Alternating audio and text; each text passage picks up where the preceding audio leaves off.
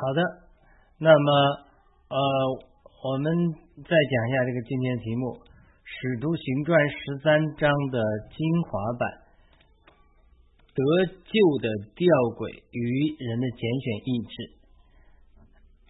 得救的吊诡，神的拣选与人的主观意志，这是讲到一个如何理解呃，神是主宰一切的，主宰万有的，以及。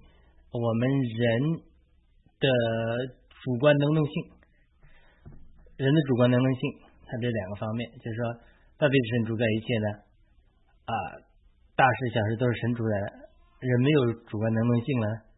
那人如果有主观能动性的话，人的主观能动性在这个里面扮演多大的地位？所以，他跟呃神的主宰会不会有矛盾呢？对不对？所以，他他是呃这样的一个一个一个非常实际的一个情形。好的，那我们开始读一下这个以前写的一个文章吧。雅鲁的圣经世界，使徒行中十三章精华版，得救的吊诡，神的拣选与人的主观意志。我们阅读使徒行传十三章交通的一个问题是。问题是如何理解神主宰的拣选和人的自由意志之间的关系？到底是神决定谁得救呢，还是人自己主观选择决定的呢？那好，呃，第一个小点，神的拣选与人的主观意志。为什么讲这个题目呢？因为这是这个经文里讲到了，我们读经的时候有弟兄姊妹提出这个问题。使徒行传十三章四十八节说：“外邦人听见了，就欢乐，并且荣耀主的话。凡指定得永远生命的人都信了。”一个姊妹的问题是：如何理解什么人是神指定得永远生命的人呢？到底我们得救是出自于神的拣选，还是我们凭借个人自由意志做出的选择呢？我的回答是有一个传道人的话，好像是穆勒，乔治穆勒讲的。啊，还是穆迪讲的，我忘记了，反正可能是啊穆勒讲。这个传道人说，基基督徒进天堂门之后，看到门上的标语写着“你是创世之前所拣选的”，但是在未进门之前看到的标语，就是门上在外面看的标语是“凡相信的就得永生”。在进门之前啊辩论啊进门后看到的。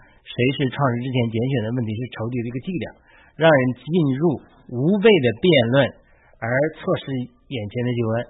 你管他是创世之前拣选让你得救，还是呃人拣选了得救？你不要去争论这个问题嘛。他是进门之后，你看到门上写的，里面门上写的这个地方，创世之前拣选，是你得救之后神对你的呃这个话语。但是得救之前。呃，门上的标语应该写的“凡相信的都得永生”，你完全有呃权的拣选。首先，神的拣选是第一的，我们不否认神有拣选，神有主宰。如果神拣选了我们，好像神拣选了以撒的儿子雅各一样，纵然雅各如何抗拒，神最终能够虏获雅各的心。我们承认神的拣选，神的主宰，但是有的时候人的自由意志也有很重要的作用。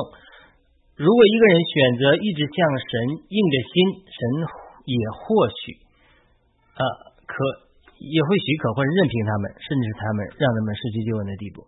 我们来看本章的例子，就是使徒行传十三章五至十二节的例子。呃，十三章七节说，他常和省长是求保罗同在，是求保罗是个通达人，他请了巴拿巴和扫罗来，切求要听神的话。这里的他是指假先知巴耶稣。他极力抵挡使徒的话，保罗就被圣灵充满，责备巴耶稣，并且说他要眼瞎看不见。这事情果然发生了，因此施求保罗就是省长非常震惊，就接受了信仰。这是一个例子。和这个例子鲜明对比的是《使徒行传》二十四章记载，总督腓利斯和他夫人犹太女子土希拉一起听保罗讲述耶稣基督的事情。这是《使徒行传》二十四章二十四节。他对保罗，就是总督腓力斯对保罗所说的这道路有一些明白，二十四章二十二节，并且呃对保罗讲论公义、节制和将来的审判感到惧怕，这是二十四章二十五节。但是因为他指望保罗送钱给他，因此屡发打发人请保罗和他辩论。但这里并没有记载腓利斯接受了信仰，反而提到了后文提到他为了讨好犹太人，把保罗继续捆绑。这是使徒行传二十四章二十七节。我个人的猜测是，就是使徒行传记载那个而菲利斯并没有得救，而这张是求保罗已经得救了。这是讲的是求保罗非常震惊，接受了信仰，对吧？所以，那他为什么呢？在这两个故事，我们来比较，他到底是神的拣选呢，还是人的自由意志所决定？首先，我们知道提摩太前书二章四节说，神愿意万人得救，并且都能认识真理，甚至完全认识真理，对不对？从一般的意义上来说，神拣选了每个人。但是人的心，就是人的自由意志的不同，做出的决定的不同，会带来截然不同的结果。神的伟大就在于给人自由意志，神不干涉人的自由意志。我们人生的目的其实就是神查看我们是否配得神永远的生命。当我们的心愿意的时候，其实就是我们得到神生命的时候。因为你如果口里承认耶稣是主，心里相信神叫他死人中复活，呃，就必得救。这是罗马书十章九节讲的，但我们知道罗马书八章也讲了，我们心思之于灵就是生命平安，心思之于肉体就是死。我们人的拣选，我们心的拣选，我们自由意志的拣选，会带来生或死的两种不同结果。虽然罗马书八章来讲的是属灵的经历里面，但是呢，其实在我们信仰上，在我们得救与否上，我们的拣选是非常重要的，的确是决定我们要去哪里。好了，第二个小点。呃，这是我们交通的另外一个话题。为什么门徒要跺下脚上的尘土？使徒行传十三章五十一节提到，二人对着众人跺下脚上的尘土，就往以哥撵去了。为什么使徒们要跺下尘土呢？呃，我分享了一个解释：一些圣经教师认为圣灵的能力是可以通过手帕、水、身影，当然彼得的身影传递的。同样，他一个反对神的这个城的地方，他的邪灵也是通过一些媒介。比如这是尘土啊，它是可以传递的。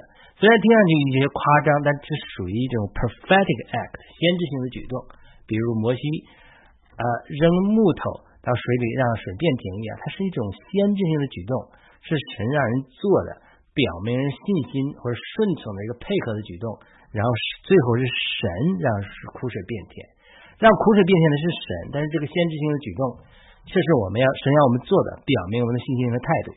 以色列人仰望铜蛇，举在杆子上铜蛇以上，不是那个铜蛇医治了他，是神医治了他。受洗受浸也是这样，它也是一个先知性的举动，叫 prophetic act。它表明了我们的态度，愿意顺服接受基督。然后我们在外面愿意的时候，哎，神就把我们进到他的里面，进到圣灵里面。所以当门徒呃跺下脚甩掉尘土的时候，他只是看见外面的一个举动，呃。它是一种 prophetic act 先知性的举动，看不见的一面，神或者天使就在那里划定了界限。另外一个小点，切断魂的连接，这个和医病赶鬼施工这种 healing ministry 和 deliverance ministries 里面教导的切断的魂的连接，也是有很多相似的地方。根据这个理论教导，如果我们与不敬虔的人或者有不敬虔的婚姻外的呃性的连接啊，这只是一个例子了。啊，你甚至观看黄色录像，或者说啊其他犯罪的事情，都会让我们与一些人和这些人身上的邪灵建立不敬虔的魂的连接。包括你去算命啊，啊，美国人很多人去去去找这个 psyche 啊，他他都会呃让我们与不敬虔的人和不敬虔的人后面的邪灵产生魂的连接，这就是。就为中神一旦命令以色列人不可以与外邦人，不可以与摩雅人和米甸人联姻，而呃假先知巴兰让他们联姻之后带进了偶像的崇拜甚至淫乱的事情。圣经告诉我们，我们与娼妓连接的时候，就是与娼妓成为一体；我们与主联合的时候，便一种与主成为一灵。是灵前啊六章十六节至十七节。我们如果悔改认罪，宣告切断这些连接，圣灵就会帮助我们脱离这些不敬虔的魂的连接啊，不至于再受到因这些不敬虔的魂的连接带来的邪灵的进一步的影响。我们肯悔改，不肯悔改的话，神不会勉强我们做什么，因为神不违反我们自由的意志。但是这些不敬虔的魂的连接成为邪灵继续攻击我们的入口。根据观察，根据我的观察，凡是反对信主的人，其实并不是他自己在那里反对，而是邪灵在他们身上的工作和欺骗，要把这些反对神的人拖入地狱。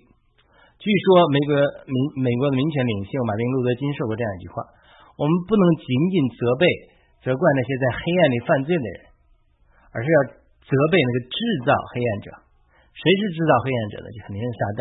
撒旦和他手下的邪灵设计了各样的网络来欺骗和诱惑人，啊，让人的心硬，呃，让人心变得黑暗，从而拒绝救恩。因此呢，我们必须要与撒旦和邪灵脱钩。并摆脱他们的影响，才能够得救和坚信信仰。那我们传福音的时候也是这样。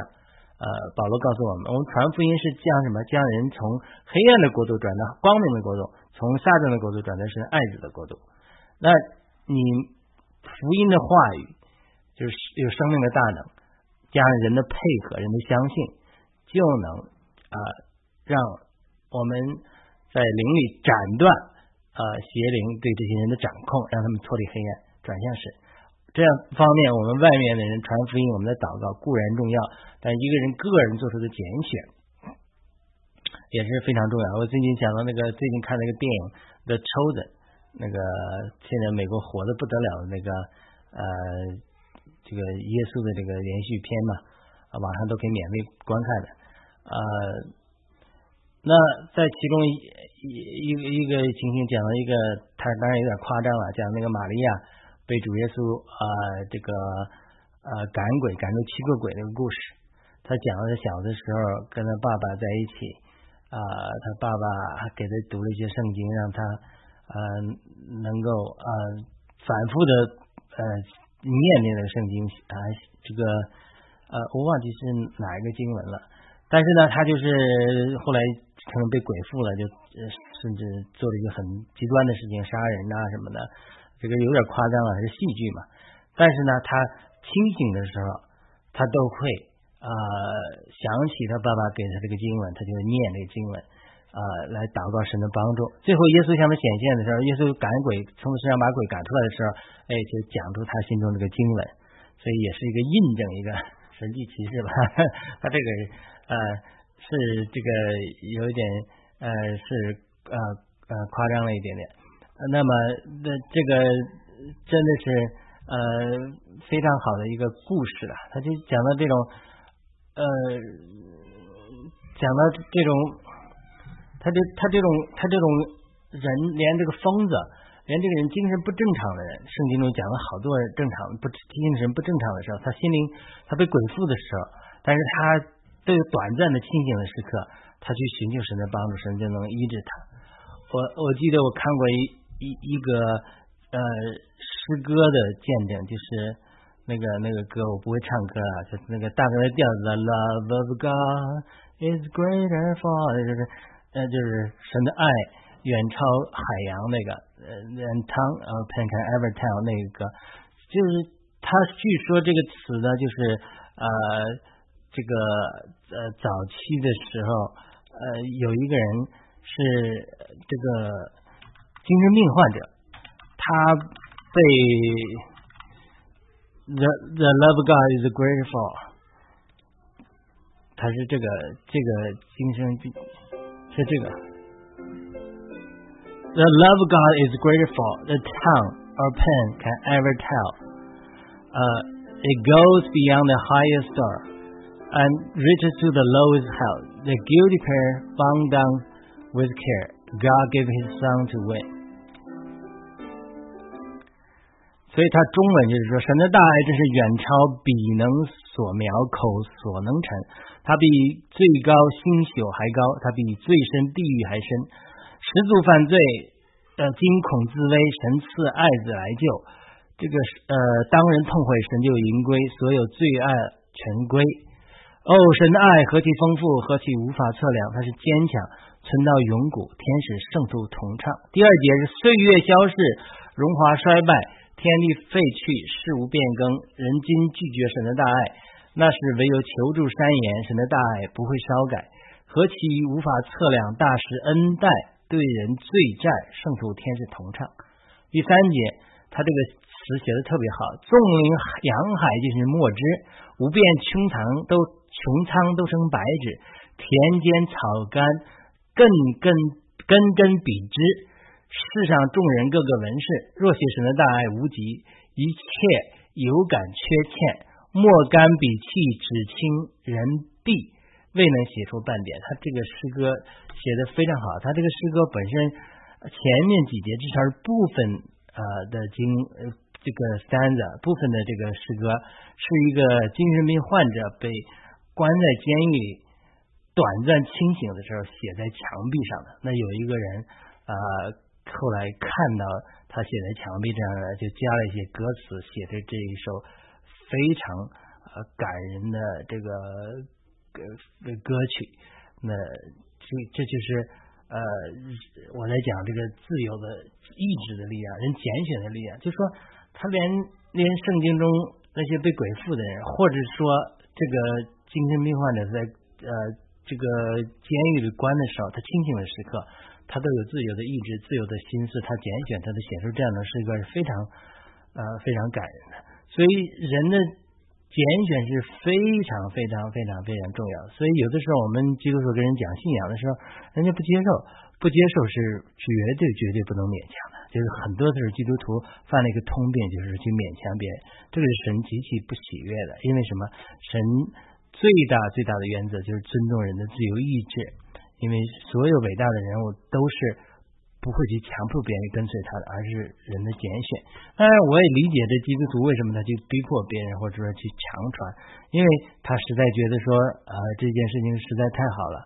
如果人们不认识，那么呃，实在是受损太大了，呃，受损太大了。呃，不能得着永远的生命，他呃有可能沉沦，呃，进入地狱里、火湖里。他这是真实的经历，不是去吓唬人。好了，我呃，这个另外一个小点，与撒旦和邪灵脱钩，拣选信仰。但是我们的心是渴慕神呢，还是充满了嫉妒啊、争竞啊等肉体啊，或者说世俗、世界罪等肉体情欲，会给我们带来两种截然不同的结果。所以，我们再对比一下本章接下来的两段故事，就是我们为什么讲神的拣选与人的自自由主观意志之间的关系，其实。都是和本章的故事连在一起的。第一部分是保罗在会堂讲述耶稣的死与复活的故事，这是本章十三章十三节到四十三节讲。保罗在这段的记述中叙述了以色列人的历史，并且讲明大卫的后裔耶稣就是以色列人的救主。以色列的救主是二十三节。但是以色列因为不认识他而把他钉在十字架，但是神却让他从死人中复活。到最后这一段的时候，四十三节就说，散会以后，犹太人和敬神入犹太教的人，多有跟从保罗、巴拿巴的。二人对他们讲论，劝勉他们要一直留于神的恩典中。注意这里的记述，就是散会以后，犹太人和敬神入太犹太教的外邦人，多有跟从保罗和、巴拿巴，就是他们被说服了。呃。保罗和巴拿巴就对他们继续讲论，劝勉他们要一直留于神的恩典中。哎，这些人的心窍就开了，就接受了耶稣基督。但是接下来另外一段记载了一些犹太人因为嫉妒而反对保罗和巴拿巴的故事。因为下一个安息日的时候，全城的人都来听保罗和巴拿巴，就讲下一个安息日。然后四十五节就记载，但犹太人看见群众，就充满嫉妒，硬驳。强硬反驳保罗所说的话，并且诽谤、妒忌呀，这样的肉体就被邪灵利用，在他们里面建立了坚固的营垒和不敬虔的魂的连接，使他们的心刚硬，拒绝了救恩。这个时候，保罗才说，这是使徒行传的一个转折点。既然他们拒绝了神的话，他们就要去外邦人那里传福音，因为神差遣保罗在外邦人的光，把救恩带到地极。这十三章四十七节，呃，我多次讲《使徒行传》的一个转折点，就是保罗顺从神的引领去呃做外邦人的使徒。他一得救，神就告诉他说：“你不要在耶路撒冷，你的对我的见证，他们必不接受。”但是保罗在罗马书九章十一章中表明了他的心声，他对保罗犹太人实际负担很重啊。他说：“我逼迫过耶稣，我呃，我我要传福音给犹太人，我宁可被咒诅，我也希望我们犹太人。”得救。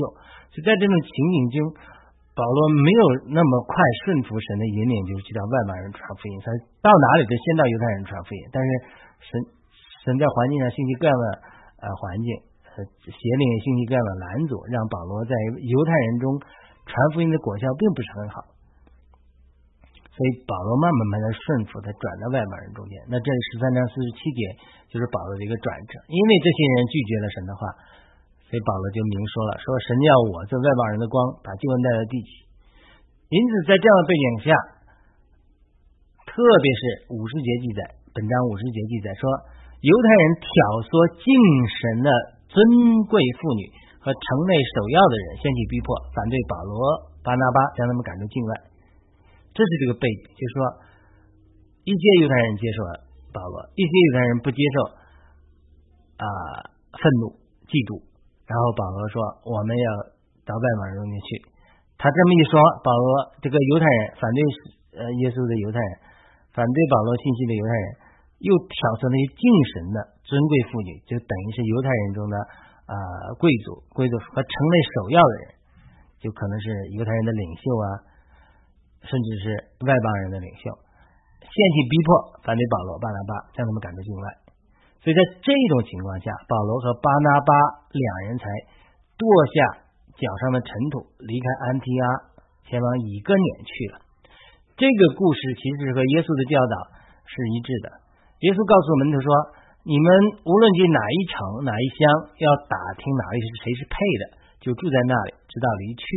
你们进了哪一家？”就像那家问安，那家若配得，你就让你们的平安临到那家；若不配得，就让你们的平安人归你们。凡不接待你们的，不听你们话的时候，不听你们话的，你们离开那家或那城的时候，就把脚上的尘土跺下去。我是在告诉你们，在审判的日子，索多玛和俄摩拉地所受的，比那城所受的还要容易。这是马太福音十章。十一节至十五节记载的耶稣的话，跟今这本章的故事一样，就是说你到哪里传福音，人家接受，哎，配得，哎，你就让平安，就神的平安福音，呃，临到大家。若不配得，他们拒绝你，你平安人归你，你离开的时候把脚跺在地上，把尘土蹲下去，连你的尘土我们都不要。这意思就是一个决绝，就是呃，拒绝神是有后果的，拒绝福音是有后果的。就是我们常常在对于朋友们在不不了解福音，以为是说他们强传这些福音，他不是，他是拒绝神的和接受神，他这个太重要，两种不同的结果。我们的心太重要，我们在讲这个神的拣选与人的自由意志的问题。神给我们自由的意志，就是要试炼我们的心，看看我们是否是爱神和拣选神。如果我们的心接受神，就是配得神的救恩的人，就要得到神的平安。如果我们的心是不要神的，我们就是不配得神救恩的，我们将来要受到神的审判。